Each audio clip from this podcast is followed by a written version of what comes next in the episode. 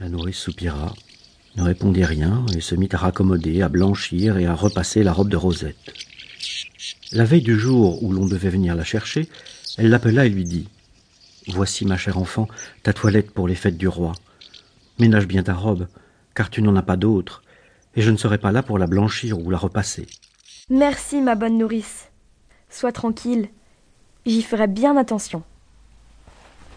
La nourrice réunit dans une petite caisse la robe, un jupon blanc, des bas de coton, des souliers de peau noire et un petit bouquet de fleurs que Rosette devait mettre dans ses cheveux.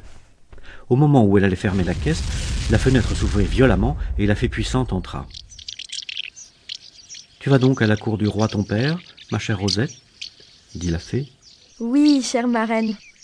J'y vais pour trois jours. Et quelle toilette as-tu préparée pour ces trois jours? Voici ma marraine. Regardez. Elle montra la caisse encore ouverte. La fée sourit, tira un flacon de sa poche et dit Je veux que ma Rosette fasse sensation par sa toilette. Ceci n'est pas digne d'elle. Elle ouvrit le flacon et versa une goutte de liqueur sur la robe.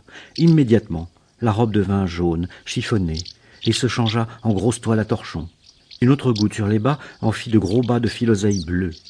Une troisième goutte sur le bouquet fit une aile de poule.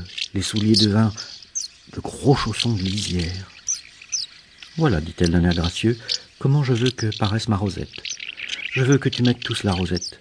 Et pour compléter ta parure, voici un collier, une attache pour ta coiffure et des bracelets. En disant ces mots, elle tira de sa poche et mit dans la caisse un collier de noisettes, une attache de nèfles et des bracelets en haricots secs. Elle baisa le front de Rosette stupéfaite et disparut. Rosette et la nourrice se regardaient ébahis. Enfin, la nourrice éclata en sanglots. C'était bien la peine de me donner tant de mal pour cette pauvre robe. Le premier torchon venu aurait fait aussi bien l'affaire. Oh, Rosette, ma pauvre Rosette, n'allez pas au fait. Prétexter une maladie. Non, ce serait désobligeant pour ma marraine.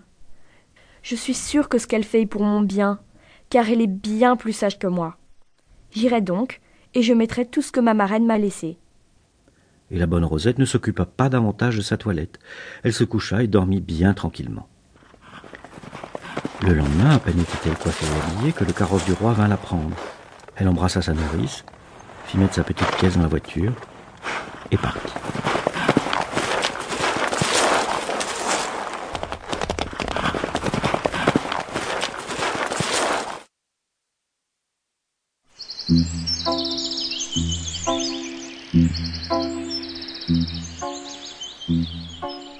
Rosette à la cour du roi son père. Première journée. On ne fut que deux heures en route, car la ville du roi n'était qu'à six lieues de la ferme de Rosette. Quand Rosette arriva, elle fut étonnée de voir qu'on la faisait descendre dans une petite cour sale. Un page l'attendait. Venez, princesse. Je suis chargé de vous conduire dans votre appartement. Ne pourrais-je voir la reine? Vous la verrez, princesse, dans deux heures, quand on se réunira pour dîner. En attendant, vous pourrez faire votre toilette.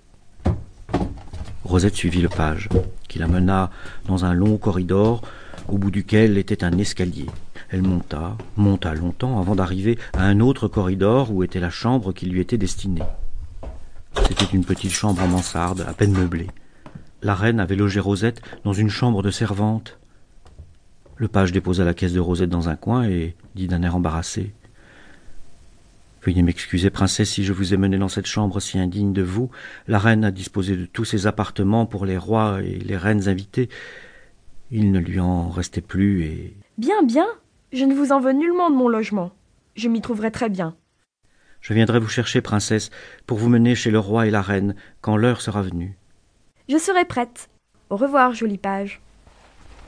Rosette se mit à défaire sa caisse. Elle avait le cœur un peu gros. Elle tira en soupirant sa sale robe en toile à torchon et le reste de sa toilette, et elle commença à se coiffer devant un morceau de glace qu'elle trouva dans un coin de la chambre. Elle était si adroite, elle arrangea si bien ses beaux cheveux blonds, son aile de poule et la tache faite de nèfles, que sa coiffure la rendait dix fois plus jolie.